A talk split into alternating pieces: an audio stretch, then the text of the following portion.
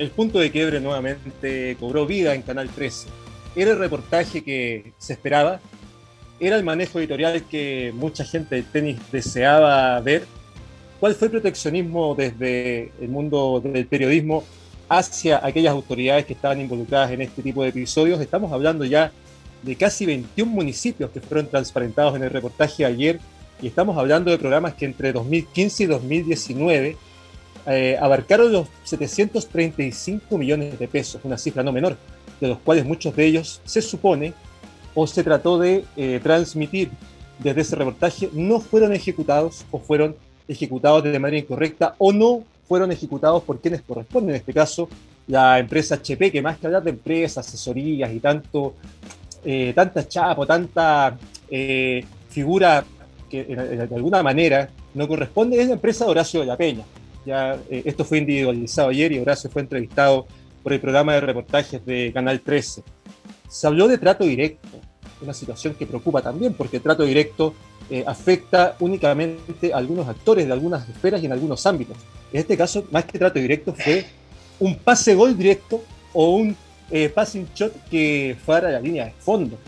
Y también lo que se cuestiona, lo que se objeta es qué pasó con ese reportaje que no se emitió hace un par de semanas atrás y se pensaba que iba a tener mayor cantidad de ingredientes para ayer y definitivamente quedó en deuda. Y eso también, eh, desde, mi, desde mi vereda como periodista, eh, creo que eh, uno se siente decepcionado, más allá de, de, los periodistas que ejecutan este reportaje, que lo llevan a cabo, que merecen todo mi respeto. Creo que acá hay un manejo ya desde la cúpula del canal. Y eso desgraciadamente sigue coartando el trabajo del periodismo. Batallamos por libertad de expresión durante muchos años y el día de hoy siento que hemos retrocedido prácticamente 40 años hablamos de trato directo, hablamos si los recursos fueron a dar donde corresponde o no. Acá hay, hay muchas dudas y las vamos a estar comentando en este programa junto a nuestro equipo de comentaristas, a ustedes que están ya viéndonos en vivo y ya están comentando. Les voy a estar revisando cada uno de sus comentarios y preguntas. Pero también tengo algunas dudas respecto a quienes están detrás de estos 21 eh, o 22 municipios. Veo por ahí Arica, Vicuña, Panquehue, Huechuraba, Recoleta, donde hay un candidato a la presidencia, Estación Central, donde estuvo el que hoy es ministro del Interior, el Bosque La Pintana y Paine, también con grandes eh, irregularidades al día de hoy, que han sido transparentadas y que han sido denunciadas, tanto en la administración actual como en las administraciones anteriores. Vemos Mostazal, Curicó, donde el alcalde es papá de un chico que practica tenis hace muchos años atrás, el señor Muñoz. Pero las que me llaman la atención y que fueron el palo blanco de este reportaje para mí, son Quillón y Cañete. ¿Por qué apuntamos hacia esos dos municipios que son los más chiquititos, los que están al final del mapa? Yo digo chicos, no por la asignación de recursos, porque en muchos casos la asignación de recursos es discriminatoria y no corresponde a la proporcionalidad de la tasa de habitantes por comuna. Yo digo los más pequeños porque aquí estoy mencionando municipios que obedecen a actores políticos que están en la palestra y acá colocan en Quillón a un alcalde que murió el año pasado, que no puede ser fuente de información y colocan eh, como fuente al, alcalde actual y no a quienes corresponden, porque hay encargados de oficinas de deporte, de oficinas de educación que también manejan de pésima manera los recursos CEP, que es otro tema que vamos a estar tocando, recursos que son para chicos que tienen características socioeconómicas y demográficas en cierta medida específicas. El tenis como inclusión. Vi por ahí en Quillón el colegio que toman como fuente de información, que es un colegio que se está cayendo a pedazos. Aplica el tenis, aplica las medidas de autocuidado porque la tasa de, COVID aumentó en ese sector del país. Hay muchos temas acá que, que se desprenden de este reportaje que duró 25 minutos, de los cuales para mí fueron 25 minutos perdidos, desperdiciados en un trabajo encubierto. Por otro lado, a lo que nos interesa, que es el tenis, tenemos el renacer del León. Para mí renacer, está rugiendo Gonzalo Lama nuevamente y eso nos tiene muy contentos. Y se llevó el M15 de, de Córdoba de una manera inapelable, el segundo de este año, el segundo M15, lo cual no es menor. Ya habíamos criticado a Gonzalo por sus invitaciones a torneos de mayor cuantía, por lo que yo veo, creo que se está moviendo en el, en el, sitio donde debe estar desenvolviéndose de la mejor manera. Llegará al top 150 como hace unos años atrás. También lo vamos a estar comentando junto a ustedes y Cristian Garín, mm. que es el que nos da sintonía y nos da comentario. 2-4 abajo, hoy en Monte Carlo. ¿Tiene posibilidades cuando se reanude este partido? No es fácil. Aullera de Asime, el canadiense, es un tipo que incluso hoy se está asesorando por un tremendo entrenador, el tío Tony. ¿Qué opinas respecto a todos estos temas? Y a mujeres, Guarachi, Gatica, con un muy buen pasar en el circuito en dobles. Estos son los temas que hoy veremos y comentaremos en Fanáticos del Tenis de Radio Touch. Gracias por estar junto a nosotros en esta ya quincena de abril, con un promedio de contagio histórico, casi 9.000 contagios. Cifra preocupante, llamado de siempre, autocuidado. Bienvenidos. Durante casi, vamos a revisar el reloj. Uh, tenemos 52 minutos para conversar, para compartir. Y voy a presentar a nuestro equipo de comentaristas de la conducción, como siempre, o casi siempre, Rodrigo Sánchez y mi brazo derecho, Cristian Lizama. ¿Cómo te va? Bienvenido Fanáticos del Tenis. Dejé tres temas ahí, dando bote. Escoja uno, el que usted quiera, o escoja los tres. Bienvenido. Gracias, Rodrigo. Buenas tardes a toda la gente que nos está viendo en este momento en sus casas, eh, recordados con este tema de las cuarentenas, así que esperemos que estén todos muy, muy bien.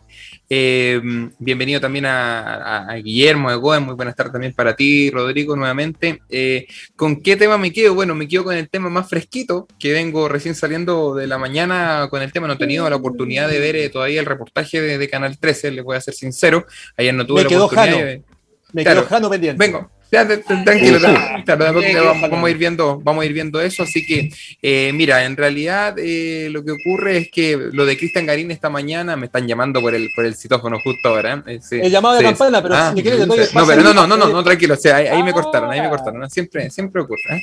No, ahí me están llamando. Vaya, vaya, vaya, vaya. Esa, es la, magia de la radio en vivo. Vuelvo contigo. Increíble, increíble. Ya, vaya. Vuelvo contigo, voy con Don Ewan Hase. Ewan, yo me imagino qué tema va a escoger usted, profesor. ¿Qué pasa, qué pasa, profesor, con, esta, con estos fondos CEP tan bien utilizados, están mal utilizados? El tenis es la herramienta, hablamos de masificando el tenis entre comillas, pero masificando el tenis es lo que corresponde porque en, en Tarapacá la vida sana. Creo que en acá no hubo un nutricionista, un traumatólogo. Claro, así es. Pero mira, yo. nada. Por ahí un nada, nada. Mira, lo que pasa es que. Una vez tomó, una segunda vez tomó una tabla de surf, un salvavidas. Eh, bueno, bienvenido. Eh, bien, gracias Rodrigo, gracias a todos los que nos están sintonizando hoy en día. Y bueno, tenemos un tema bastante candente. El reportaje de ayer de Canal 13 eh, no cumplió para, para mi persona, para muchos que estamos involucrados en el tenis el objetivo, porque se tocaron temas muy suaves, no fue el trasfondo, tampoco a mí me hubiese gustado ver de los veintitantos municipios cuántos talentos encubiertos tuvieron, cuántos chicos realmente aprendieron a jugar, de qué, de qué sirvió, porque si vamos a, los montos son exagerados. Eh, también tenemos que considerar que había mucha más gente que podía prestar ese servicio y sin embargo fue elegido Horacio. Entonces, como yo te decía la vez pasada, yo tuve la oportunidad de trabajar en ese programa y me parecía que en el papel era un buen proyecto, pero la realidad eh, superó toda ficción porque la calidad de, trabajo que uno realizaba ahí no era el óptimo.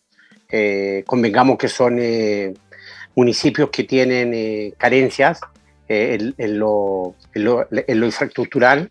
De hecho, tú vas a hacer clase y hacía clase en, la multicancha del colegio, el cual no tenía reja, el cual todos sabemos que las pelotas se pierden. Entonces, mm, el, tema para mí fue un negocio, o sea, básicamente un negocio y es, lícito que, que él lo pueda, que pueda aprovechar los contactos que, que le dio todo lo que ha generado Horacio aquí en Chile. Pero recordemos que él también esto lo hizo en Argentina. Entonces él venía como ya preparado, sabía lo que estaba haciendo.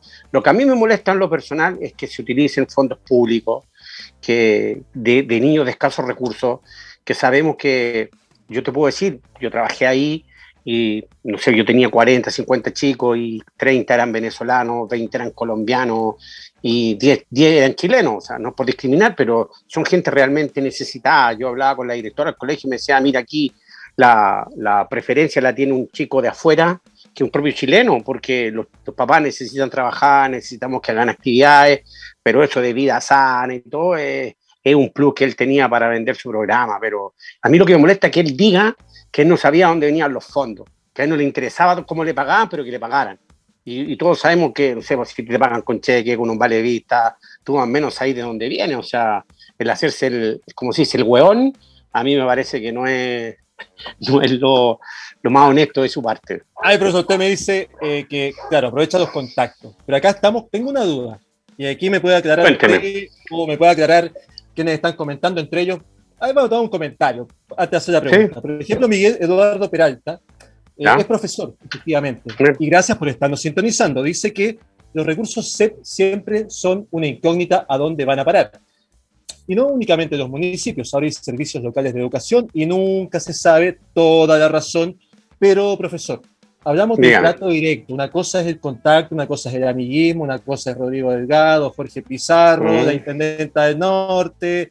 Eh, uy, mencionaron otros tantos, pero eh, una cosa de trato directo y otra cosa es que esto no cuadre, y creo que lo escuché ayer, con la taxonomía normal al momento de otorgar este beneficio. Em, ¿Qué sucede cuando estamos hablando de 22 municipios y muchos de ellos tienen una cantidad de proyectos aprobados que no cuadran con la eh, nomenclatura normal? Estamos hablando de inflación de proyectos, de proyectos que no tienen nada que ver con el tenis, entonces una cosa es lo que, lo que tú comentas, el contacto, el amigo, el que te mete a las intendencias, el que te mete al gobierno regional, el que te mete al municipio, y otra cosa totalmente distinta es lo que usted dice que es hacerse el loco y aplicar algunos, porque el portal yo lo vi ayer cuando mostraba los pantallazos, y era un listado eterno, y todos ellos adjudicados a la misma empresa. ¿Cuál es su percepción respecto a eso? Yo siento que el hombre supo manejarse en las esferas políticas, supo sacar crédito de aquello, y como una vez conversamos en la interna, eh, la culpa es compartida, tanto del que le da la flecho al chancho como el chancho que come. Pero eh, es lamentable que esto siga ocurriendo en la actualidad porque uno puede entender que si, si están haciendo un programa y se están cobrando la cantidad de millones que ahí figuran, yo como persona, yo como padre de un chico de un colegio, eso lo único que espero y aspiro a que sea un programa de buena calidad. O sea, si me están vendiendo algo, por último que se, ya, se justifique y que sea bueno. Entonces, y lo que en la realidad no se daba. Él decía que se dejaba a los chicos jugando, pero yo te voy a ser sincero, yo Horacio lo vi una vez, una vez, y cuando hizo el, programa, cuando te capacitó, después yo en la cancha no lo vi más, yo después renuncié, con, renuncié al trabajo porque me parecía que, que no era lo que yo esperaba, y yo no vi más Horacio, o sea, eh, la verdad que es un negocio, si para qué estamos con cosas. Y, yo, yo, yo más que un negocio, profesora, más que un negocio y concuerdo con Constanza Camaño, que todas las semanas participa junto a nosotros. Estamos hablando de tiempo de campaña. Estamos hablando de que la municipal se corrió un poquito porque había una alta tasa de contagio y había una gran preocupación de las autoridades porque la tasa de votación no siguiera siendo la porquería que fue. Incluso las primarias, la primaria fue bajísima. Incluso la tasa de voto de los jóvenes fue menor de la esperada. Y apuntábamos, muchos, en muchos casos apuntaba a que el adulto mayor es el que equilibra un poquito esta balanza. Pero ahora con el tema del COVID hay mucho más temor. Obviamente no se van a acercar a los establecimientos con la misma eh, disposición que años atrás. Y Constanza dice que en tiempo de campaña para alcalde a nadie le convenía que saliera este reportaje, fue editado, para mí, mm. ni siquiera fue editado, fue cortado con una tijera, una, pero tremenda. Fue, como una galleta cortado este. Eh, así que gracias Constanza por estar junto a nosotros y también que eh, para cerrar contigo y ya para volver con, eh, Cristian y Guillermo. claro, acá hablamos de, ah, de una subcontratación, una contratación preferencial. Hablamos de, de proyectos que no se ejecutan. Hablamos de que en el portal Chile Compra habían 10 empresas que prestaban el mismo servicio y no nos pescaron ni embajada. Eh, Porque estaba todo negociado de antes, o sea, estamos claros, está negociado de antes. Y más, mira, yo tuve una reunión con Horacio y él se jataba de eso. Decía, mira, yo hago trato directo con los alcaldes, me siento con ellos y, le hago firma. O sea, yo siento de que él iba, se presentaba, firmaba y hacía su, su huevonada, como se dice. Pero está bien, o sea, él, él se supo vender. Si la culpa, yo insisto, es de la gente que está detrás, que le asigna los recursos, quien contrata. Porque el hombre, como dijo, yo voy donde me pague. Yo soy eh, el Mario Bros del tenis. ¿ah? Voy club por club buscando la moneda.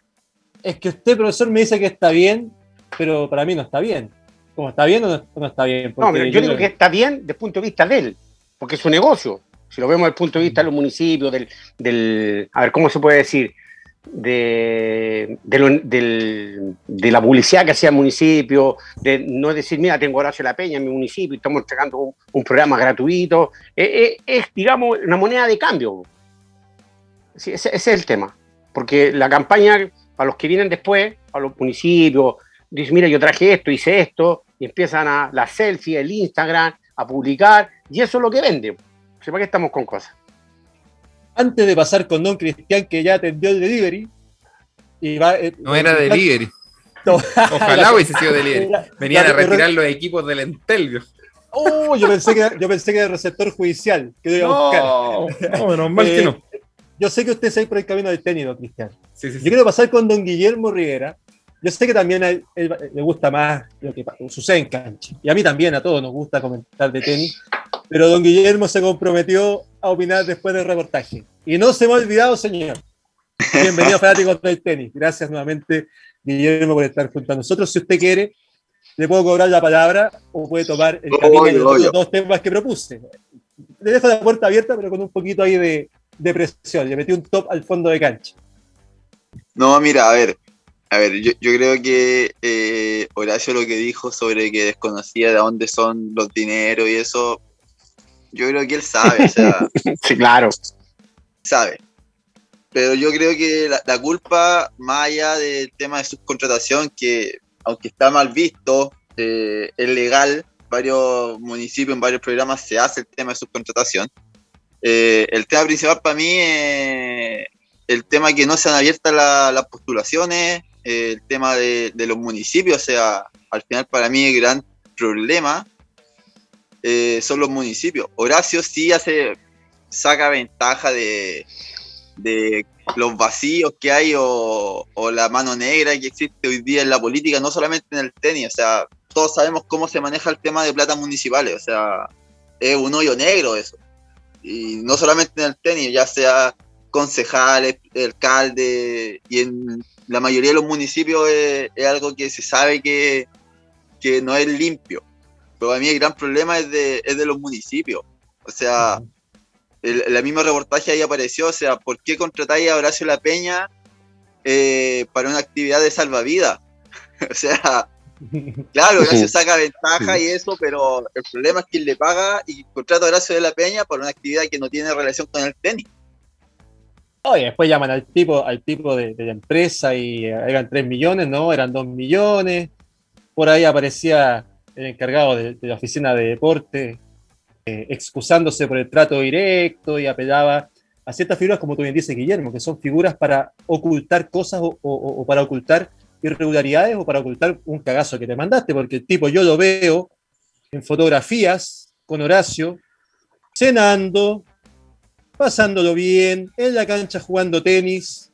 A ver, mira, no sé si. A ver. ¿O no conocía a Horacio usted, compadre? ¿No lo conocía? Sí, lo conoció. Ah. A ver. Oh, espérate que está echando un mensaje, pero. ¿Lo conoció o no lo conocía, señor?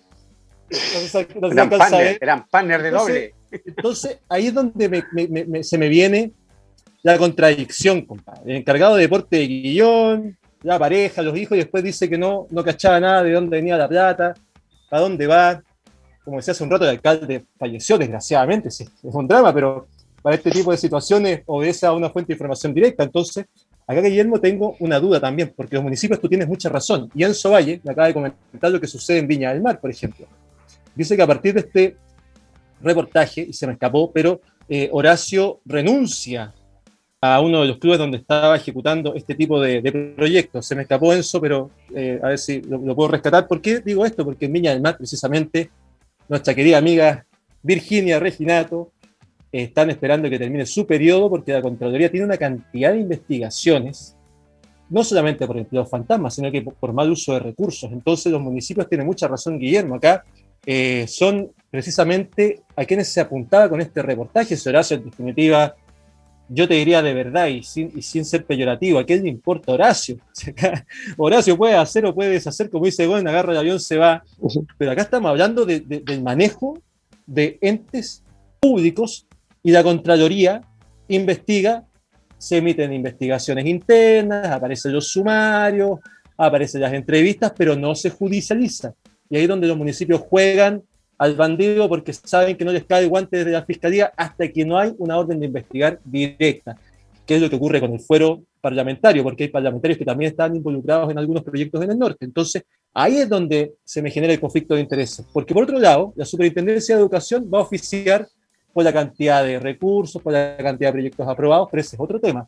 Acá, como dice Guillermo, los municipios son el, asunto en cuestión y desgraciadamente nos encontramos con una situación, Guillermo, que escapa de nuestras manos, pero ya tuve tu opinión respecto a, Horacio. No te quiero presionar más y tampoco voy a presionar a Cristian con este tema, pero a mí se me interrumpió la transmisión en vivo. Espero que no se haya caído el programa. No, está bien. No, no, no, está bien. te, eh, escuchamos todo, Rodrigo. Vamos a dar la bienvenida a mi querido partner, a mi querido partner que está en todas las transmisiones donde hay un jugador nacional en cancha. Como siempre, yo eh, respeto mucho el trabajo que lleva a cabo Tenis Chile, qué bueno que la gente que estaba comentando contra estas transmisiones se haya reivindicado y haya ofrecido disculpas, eh, porque acá hay que ser justos con lo que corresponde. Y Cristian, me gustaría, eh, junto con darte la bienvenida, recibir tu feedback respecto a lo que tú consideras el tema de la semana. Para ti, en este caso, es tenistas en cancha. Bienvenidos fanáticos del tenis, muchas gracias por estar nuevamente junto a nosotros.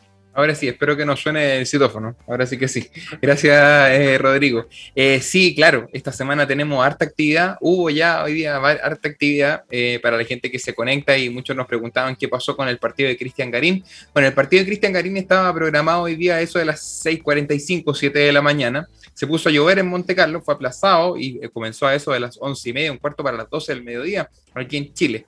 Jugaron siete, seis juegos, creo, seis juegos, y ya lo mandaron nuevamente a suspensión. Se esperó un momento en la cancha, eh, así que luego ya la lluvia no, no paraba de, no paraba, así que lo mandaron a los locker rooms, a los camarines y a esperar. Eh, no, no, no, hubo ninguna otra variación por parte de la organización y decidieron suspender entonces toda la jornada en Monte Carlo para que la gente esté bien atenta. Mañana Cristian Garín estaba programado a eso de las 6:45, nuevamente 7 de la mañana, en cancha principal, posterior del partido de Foñini con Kekmanovic, que van a estar ahí jugando en Monte Carlo. Así que 6:45, 7 va a estar jugando Cristian. Recuerden que el score es 4-2, está sacando Oguera Aliacime, están 30 iguales, ¿ya? Para que quede ahí eh, estipulado. Así va a comenzar el partido de mañana.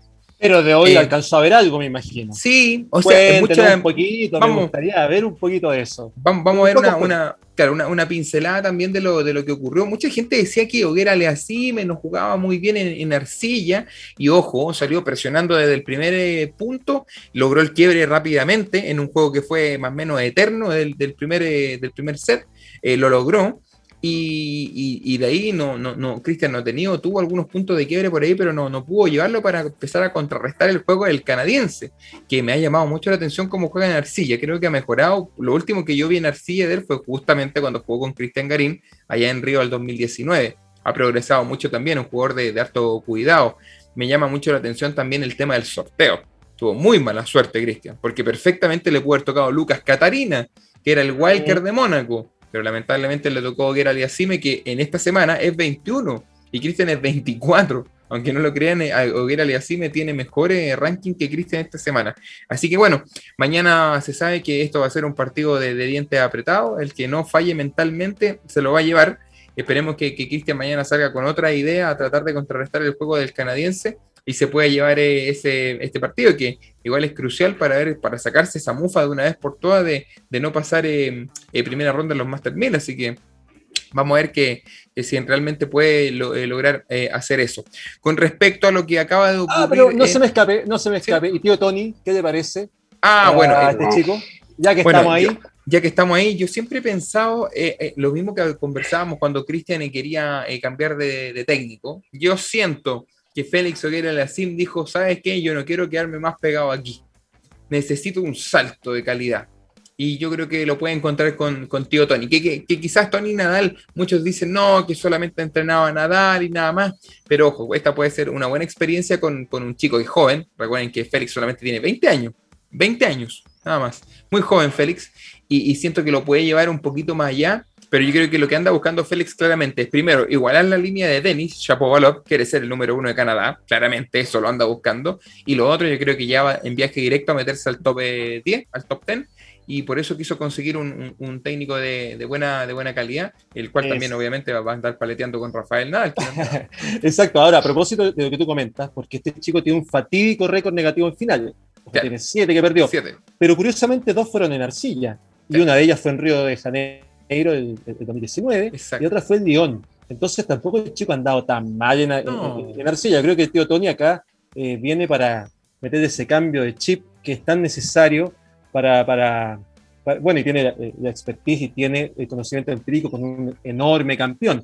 Eh, ahora, hay que ver cómo entrar, y esa es mi duda, Cristiana, antes de cerrar ya con, con, este, con este episodio, eh, ¿qué le podría agregar desde, desde el aspecto psicológico? Porque el tío Tony, de verdad que yo lo he visto en algunas charlas y su, y su, tema motivacional y su tema empírico es muy, atrayente y es, un tipo que, que, tiene mucho cuento. Sí, e, es un tipo que, que, atrae mucho con respecto a los motivacionales de Tony Nadal. Bueno, claramente yo creo que lo que busca Félix es de una vez por todas cuando se instale en una final, que no sabemos si puede ser aquí en Monte Carlo o puede ser algún torneo que venga posterior a esto, eh, poder ganarla porque obviamente la frustración que él debe cargar también debe ser mucha. Que aunque tú hayas hecho siete finales, obviamente no es fácil llegar a la final, pero él yo creo que después de la quinta tiene que haber dicho, oye, ¿sabéis que yo quiero ganar una final también? O sea, ¿por qué no se me da? No sé. Y ahí yo creo que también él pensó en Tony Nadal, que es un gran motivador, un gran entrenador, que ha estado años con Rafael Nadal y años siempre en la elite del tenis. Yo creo que lo que está buscando Félix es ganar su primera final, pero también quiere ser el número uno de Canadá y como te le dije, quiere ser un nuevo top ten. Estamos en Fanáticos del Tenis de Radio Touch y Tenis Chile, el fanpage más grande de nuestro país. Antes de pasar con mi querido partner Guillermo para que sigamos analizando la jornada tenística y con Cristian también, porque estamos viendo tenista por tenista, ya nos queda Jano, nos queda Guarachi, nos queda Em, Barrio. Queda Katica y Barrios, pero vamos a dar la vuelta con Guillermo y con Egoen. Don Guillermo, eh, Cristian Garín, 2-4, volvió a la arcilla, que bueno que para él la temporada de cemento se acotó a la más mínima expresión. ¿Cómo lo ves en, Monte Montecarlo? ¿Cómo lo ves eh, de aquí a Roland Garros, que se postergó un poquito, pero al menos Cristian está en su hábitat? A ver, quizá va a ser un poco conformista lo que vaya a decir, pero yo de verdad, terminada toda la gira de arcilla, si llega a ser una cuarta ronda en Roland Garros, yo me voy por pagado. Yo con una cuarta ronda en Roland Garros me voy por pagado. Mira, lo mismo que se haya en primera en Roma, en Madrid ahora en Monte Carlo. cuarta ronda en Roland Garros, lo, firmo. Pura primera ronda y cuarta ronda lo, lo firmo ahora. Es lo único que quiero. O sea, está bien, los Master 1000 tienen que rendir, pero yo creo que de, verdad los Master 1000 depende mucho de, del sorteo que le toque. O sea, si le toca con un Felix Auger, que era el peor sorteo que va a haber tenido, no tiene mucho que hacer. En el papel, claro, puedes decir, no, Garín tiene que hacer cuarta ronda o cuarta final en Master 1000. ¿Por qué? Porque es su mejor superficie y todo el tema. Pero, puta, aquí mismo viste el sorteo, o sea, primera ronda. Mal. Sí. Félix Gabriel. Segunda ya, es ganable porque Zumber o, o Thompson, no, Milnam. Pero ya tercera ronda, o te tocaba Tipsipas o te tocaba ahora Karaset. O sea, ¿qué? Si, pierde con Tipsipas lo vaya a matar. Tampoco lo pueden matar. O sea, y hay que ver el sorteo de, de, Barcelona, que Barcelona se viene durísimo. Hay que ver si juega Estoril. Y, en Madrid y, Roma hay que ver lo mismo, o sea, si le tocan en una primera ronda con un Jack Sinner, con un Hurkar, tampoco le voy a expedir, no, es que le tiene que ganar porque es sembrado. O sea, para mí estos, oh. torneos va a depender mucho de contra quién juegue y contra quién le vaya en una segunda o en una tercera ronda, que en, en, tercera ronda empezás a enfrentarte con los otros preclasificados, o sea, O un no preclasificado arcillero. Yo vi ayer a Munar, por ejemplo, está jugando un pedazo de tenis y no es preclasificado. Carreño Busta es preclasificado, lo vi jugar fantástico ayer. Musetti por ahí. Eh, hay unos que por ahí te pueden hacer daño más abajo. Viendo que son 32 sembrados en, en Roland Garros, yo pediría mínimo que ganara a todos los jugadores que no están sembrados en arcilla y ya ver en, tercera, en tercera ronda con quién va. El año pasado en Roland Garros le tocó Kachanov, pero si le toca a cualquier sembrado, no sé, un Milo igual es, igual es 24, pues, igual es 24, va a ser preclasificado 24. Tenéis que pensar que en tercera ronda va a ser uno de los 16 para arriba. Claro, o sea, pero, a ver, deja ver aquí el top 10 porque no, lo tengo presente. Obviamente se ah, toca. no, y está, y está desordenado el top 10. Claro, claro. Pongámosle que le tocó justo. si, me decís, que, le toca en tercera ronda con un Berretini en arcilla, va. Duro. O sea. Duro. Pero duro, pero duro, no, igual. No sé si... Rogelio Federer. del top 16, del top 16. Me decís un Chapo Balop, lo firmo. Un Carreño Busta, lo firmo. Bautista, lo uh. firmo. Berteni, lo firmo. Eh, Gael Monfil, lo firmo. Y Gozpan, lo firmo. Jorge también. Está, ahí jugado. Está, ahí jugado, sí, está ahí oh, jugado. no, pero, pero, a ver, para mí, una tercera ronda, en una tercera ronda de Roland Garros, si evita a Djokovic, a Danil, Rafa, Tiem, Tipsipas, Esperet, en Rublev y Schwarman, esos ocho ¿Eh? Sacando a Roger, porque Roger no sé si vaya a jugar al final o no. No sabemos todavía. Eh, cualquiera del otro 8 yo lo firmo. O sea, si evita un top 8 en tercera ronda, démosle. Y ahí debería pelearla, pelearla, yo digo. yo diría, pero por ejemplo, imagínate, imagínate un Carreño Busta Garín, 7 horas de partido. No, pero ¿sabes qué, Guillermo? Yo no estoy para ir al casino contigo. Estás jugando, pero mira, yo te voy a dime un jugador del top 16 actual que, diría ahí en tercera ronda, ya sí, vamos contra él. Porque puta, de verdad, si, si, le toca contra un TM tercera ronda Roland Garros, puta. Sí, sí. no, no mucho. Con un Sherman que, viene a ser mm. semifinales. No, pero igual un español sería duro, un carreño gusto, igual es peludo, queramos o no si, perdió con Kachanov, que Kachanov no era un tipo que tan difícil. Yo no lo veo, por ejemplo, ganándole un carreño gusta, para que te, pero, pero, mentir. Pero Kachanov en Roland Garros, por ejemplo, el año pasado perdió con Djokovic. Claro, porque era la ronda que venía después, pues. Anduvo, claro, que jugó, estaba de cancha pesadita, acuérdate. Claro, sí, era la ronda. Entonces le toca, le toca lluvia, claro, le toca lluvia con Kachanov y está liquidado. Entonces, mira, ¿quién? Dame, dame Chapovalón, Monfils o Gofán. Chuta, dame Gofán. El único que te diría. Uy, pero Oye, no debe, no ser el 616061 de Australia, pero. no, no, no. Oye, Monfil viene mal. Monfil viene mal. Sí. A ver, voy a, voy a mirar en el Instagram de Cristian Garín. Oye, no me aparece nada. Ah, ¿no te aparece? A ver. No está. Oh. no hay más fotos. No existe. Nada. Eliminado. Eh, Guillermo, cierro con usted con una pregunta. Cristian Garín, ¿está abusando de ranking protegido, señor? ¿Tiene margen para seguir abusando o no está abusando? Está abusando, o sea, es algo que todos sabemos. O sea, yo la semana pasada publiqué el ranking en un mundo paralelo.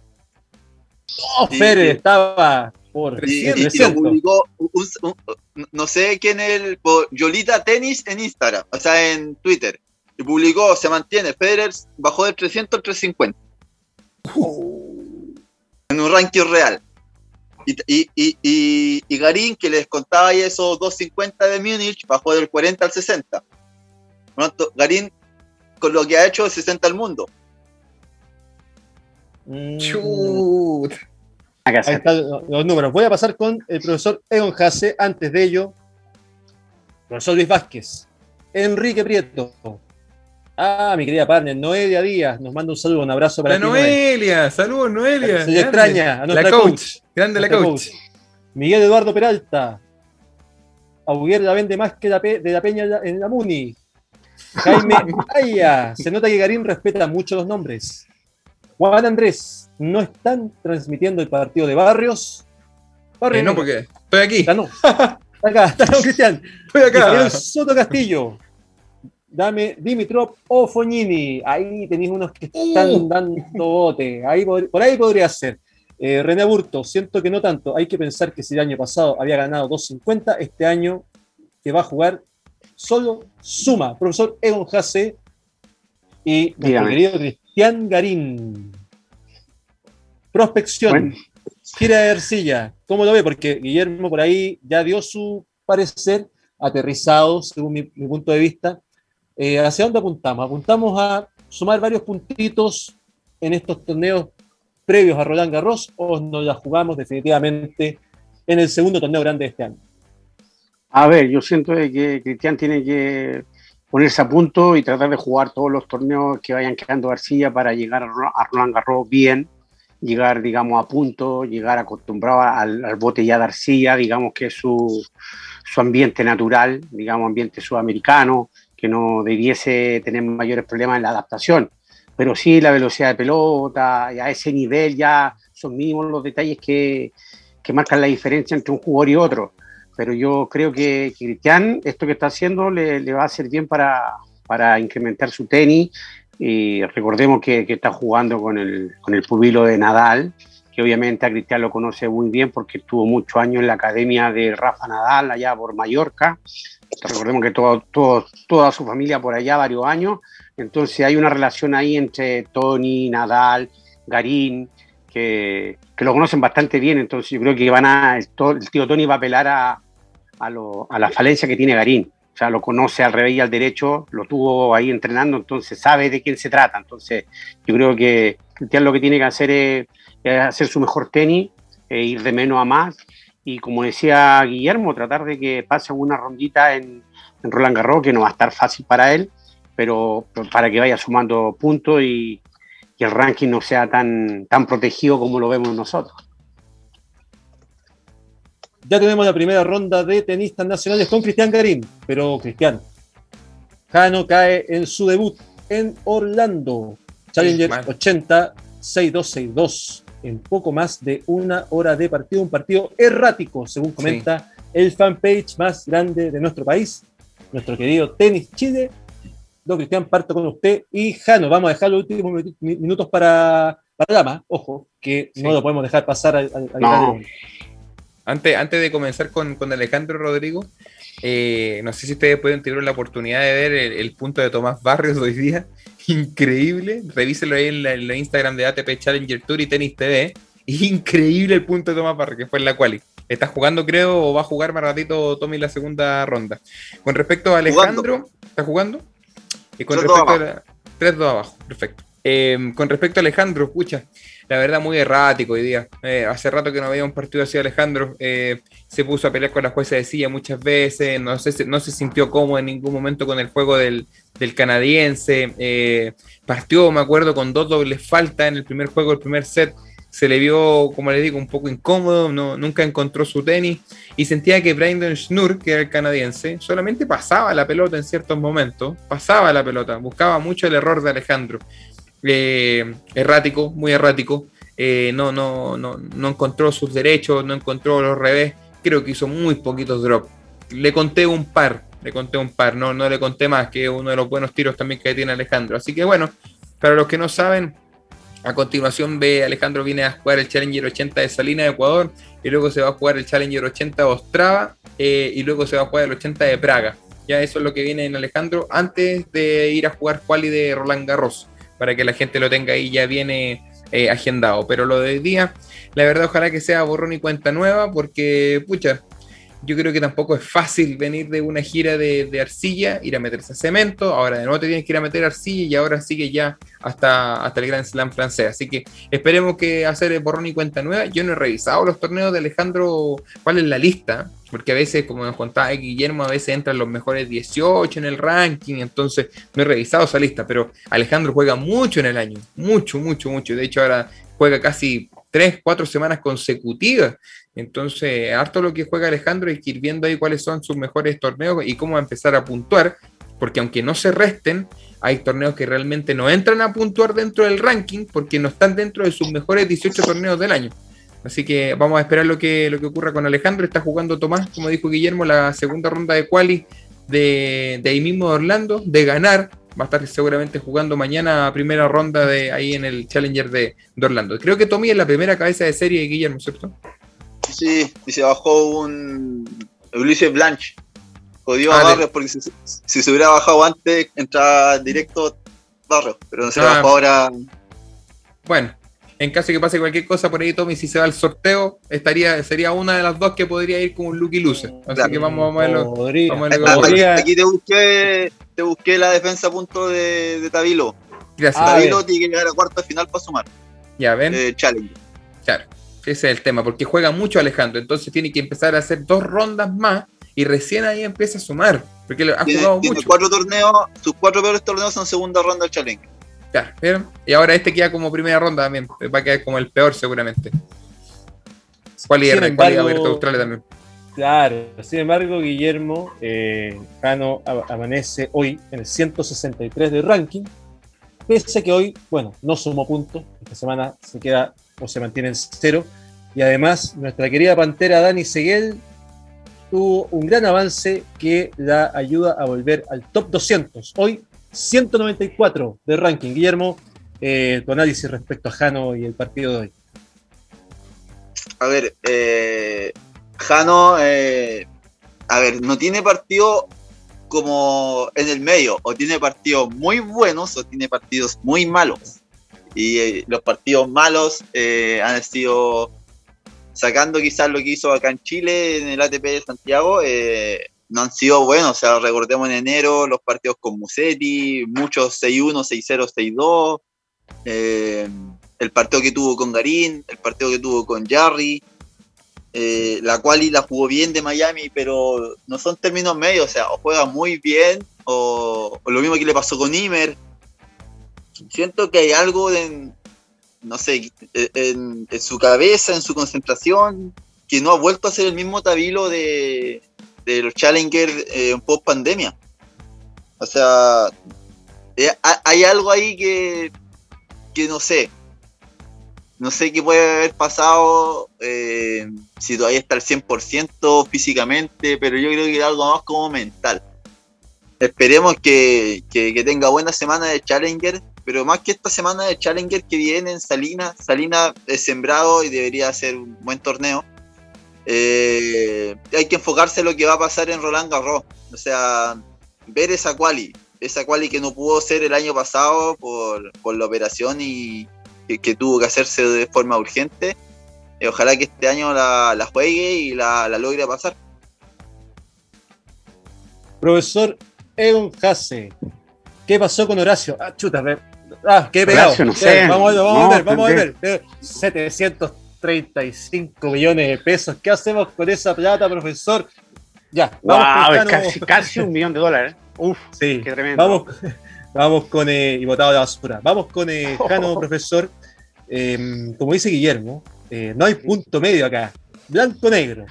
Eh, bueno, en, en, beneficio de él, yo también le vi por ahí en Concepción y Guillermo estuvo ahí con Facundo Coria, jugó un partidazo. Uy, pero el resto ha sido de altos y bajos, profesor.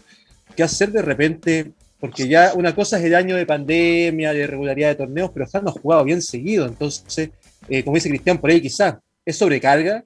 Eh, hay un momento quizás para sentarse un ratito, reflexionar, descansar, o Jano necesita, o de aquellos jugadores que usted ve como eh, esos jugadores que juegan todos los torneos y juegan muchos torneos en el año.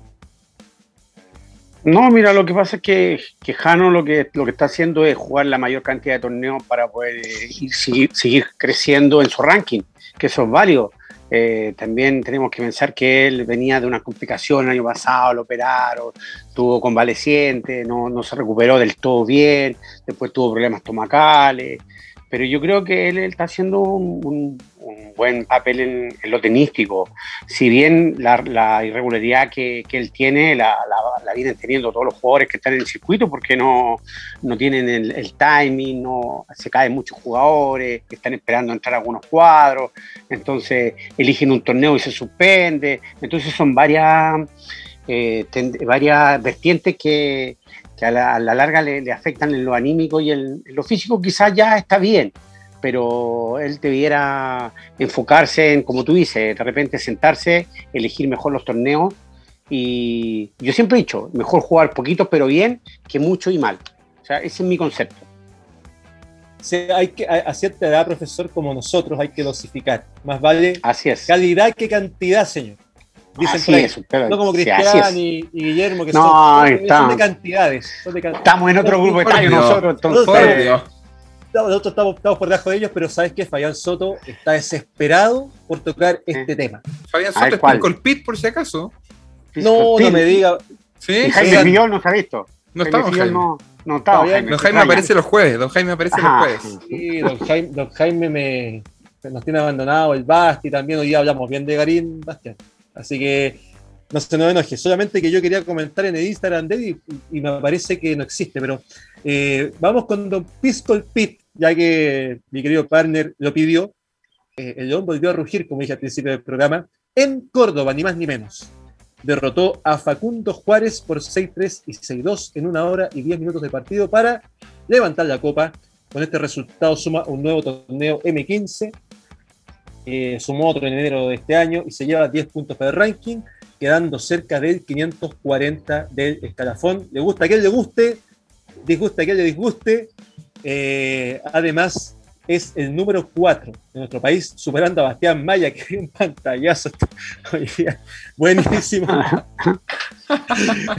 y por detrás de Jarín, Barrio y, Jano. Eh, y su próximo desafío es ver si entra a la quali del Challenger 50 de Salinas. Y tenemos León para rato, como dice el fanpage más grande de nuestro país. Y se lleva otro torneo más. ¿Y qué me dice Don Fabián? Respecto a este tema, se dedicó a ver todo el M15 de Córdoba Pistol Pit. Mira. Lo vio muy suelto y confiado, tanto en su derecha, que yo lo comenté antes del programa, harto derecho invertido, cómo trabaja el derecho invertido, es doble pega, lo que también da un doble mérito, ya van a comentar eh, los chicos. Eh, mostró un nivel más arriba de sus rivales y cree que puede jugar un Challenger. Esperemos siga jugando este nivel porque fue un gran torneo, una final tremenda, en ningún momento vio la posibilidad de perder, realmente da gusto ver al León así, gracias Fabián eh, por comentar y qué bueno que Fabián eh, viva el tenis como lo, viven muchos de ustedes también. Eh, y, en este caso Cristian, el sacrificio de este chico. en algún momento chaqueteamos, no, no sé si, bueno, sí, chaqueteamos algunas invitaciones a torneos eh, porque no estaba en esa categoría. Yo sigo manteniendo eso. Ojo, no, yo, no me voy a desdecir, no, porque siempre dije que. lo mismo, está en un estatus, ¿cierto, Guillermo? está en un, una, cosa no quita la otra. Así es. está en un estatus donde él, se, mueve muy bien ahí, en el M15, eh, Cristian. Pero tu percepción respecto a, a, lo que fue esa muy buena semana, otra buena semana para Gonzalo. Sí, otra, otra buena semana para Gonzalo, Rodrigo. Eh, ¿Sabes qué? La, la, gente quiere mucho a Gonzalo. Yo ayer, después de que, de que terminé todas las transmisiones, yo empecé a sacar, eh, no, o sea, no, no, sacar cálculos, sino que a ver las medias de transmisiones. Y las veces que hemos transmitido a Lama, la, la, gente quiere mucho Gonzalo. No importa que esté metido en el 500, la gente está muy pendiente de lo que hace. Y, manda constantemente si eh, dónde está Lama, qué es lo que pasa con Lama, eh, y, y, van viendo sus resultados. Y obviamente eso dan ganas de, que Gonzalo se siga metiendo, porque en realidad nunca es tarde, nunca es tarde. Veía una publicación ayer con la gente de Tenis Chile, que habían ciertos otros amigos que publicaban que, por ejemplo, este el, sudafricano eh, Anderson explotó a los 32 años. Sí. Gonzalo tiene 27. ¿Verdad? Entonces, claro, son jugadores que explotaron tarde. Entonces, ¿por qué no? ¿Por qué no quizás el, el, tenis le puede dar una segunda oportunidad a Gonzalo? Yo no te digo que se vaya a meter top 100.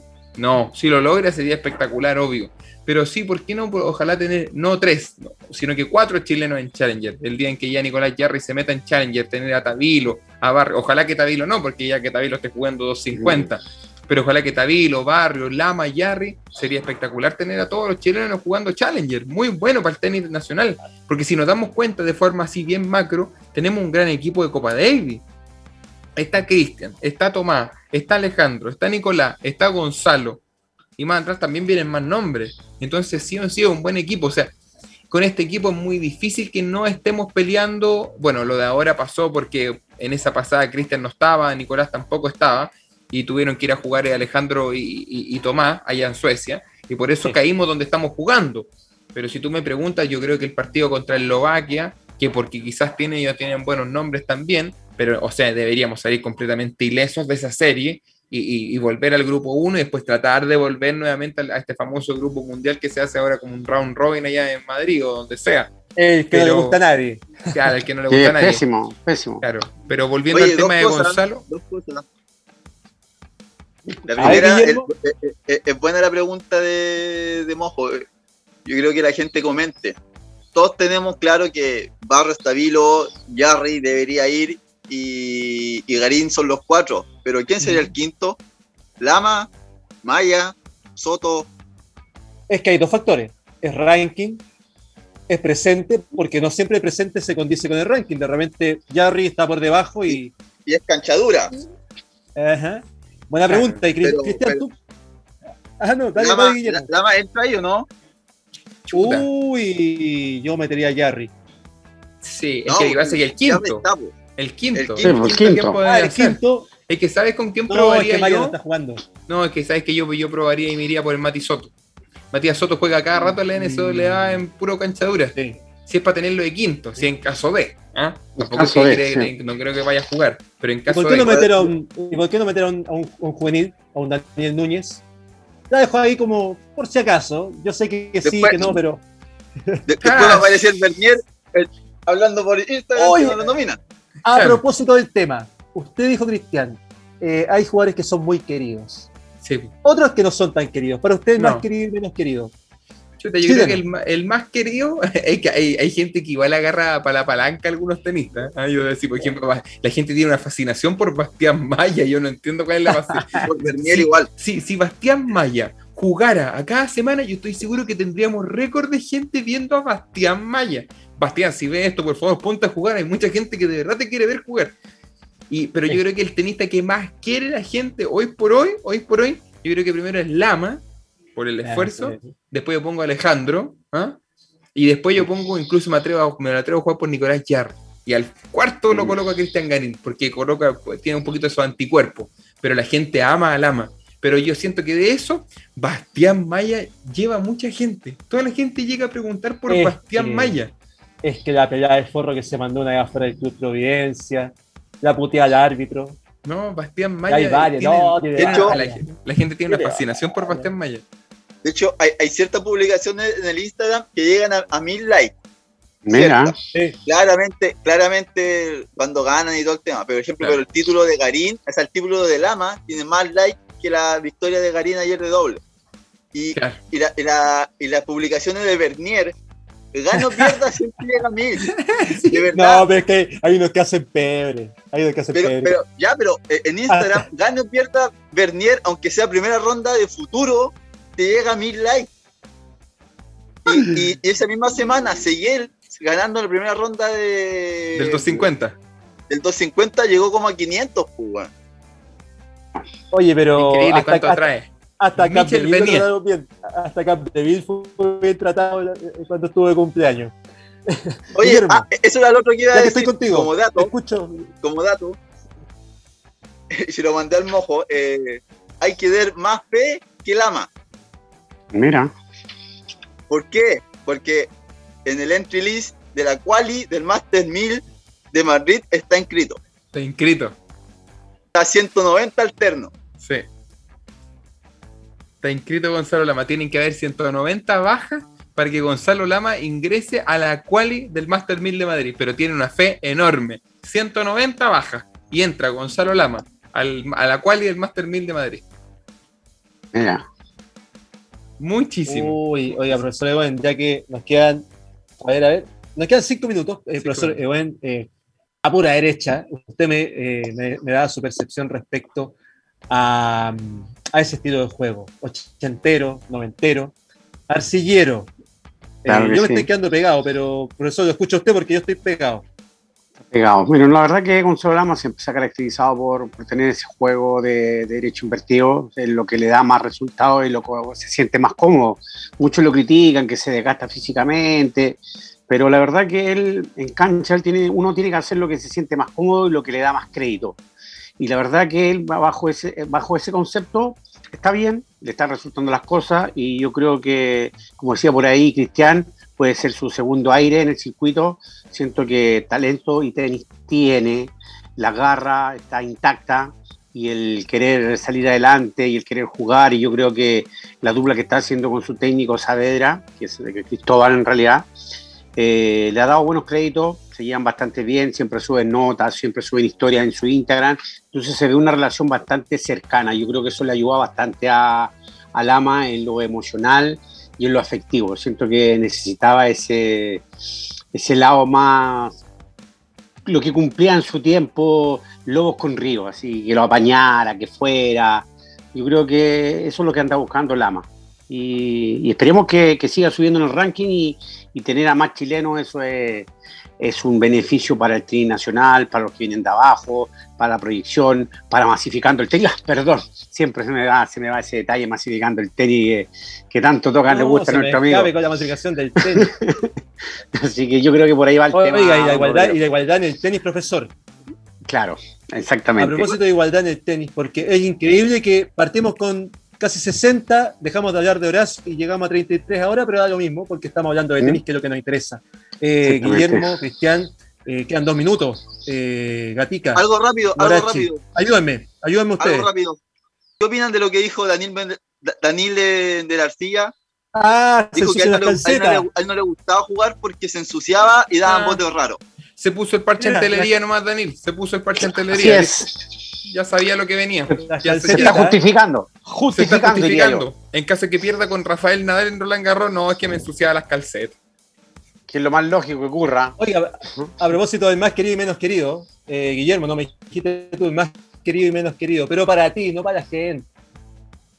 Para mí, Lama, Lama el, el más querido de todos. Sí.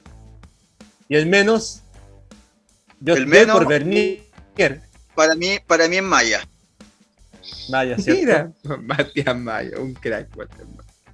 Y el profesor Egoen, nos queda un minuto. El más querido y el menos querido para usted. Guarachi puede ser también, me están comentando por acá. Sí, también, también. Sí, para mí la más querida es Guarachi, conseguí él en, en el tenis femenino y en el tenis masculino, obviamente, Lama, el más querido, y el querido y odiado, Gary. Acaba de perder el primer set de Tomás. Sentimientos encontrados. Ahí hay otra categoría. Hay que putear una semana. Y con esa información, mis queridos amigos, cerramos un nuevo fanáticos del tenis por Radio Touch, por Tenis Chile. Gracias, como siempre, por sintonizarnos. Ustedes son nuestros más queridos auditores y agradecemos la sintonía que semana a semana nos están entregando. Estamos muy contentos de, independiente de los temas que tocamos, línea editorial, eh, contingencia. Estamos muy contentos de que participen, comenten, nos pregunten cuándo va el programa. Ya nos quedamos lunes 16 horas. El programa de Tenis Chile está en estudio porque podría tener un cambio, pero por lo pronto esta semana seguimos el día jueves, 21 horas, los mismos que estamos acá, junto al tío Tenis, que está dando vueltas por Pedro de Valdivia, en la calle posterior, está corriendo por ahí, semi desnudo, le mandamos un saludo con Suecia, con, Suecia o Holanda, a ver, que por ahí está la cosa. Semi desnudo. Un saludo para el tío tenis y un abrazo para todos ustedes. Gracias por haber estado nuevamente junto a nosotros en Fanáticos. Nos vemos el día jueves y el próximo lunes en este mismo eh, medio de comunicación, Radio Touch, la mejor radio online. Que estén muy bien y que tengan una gran semana. Chao, chao, que estén bien. Chao.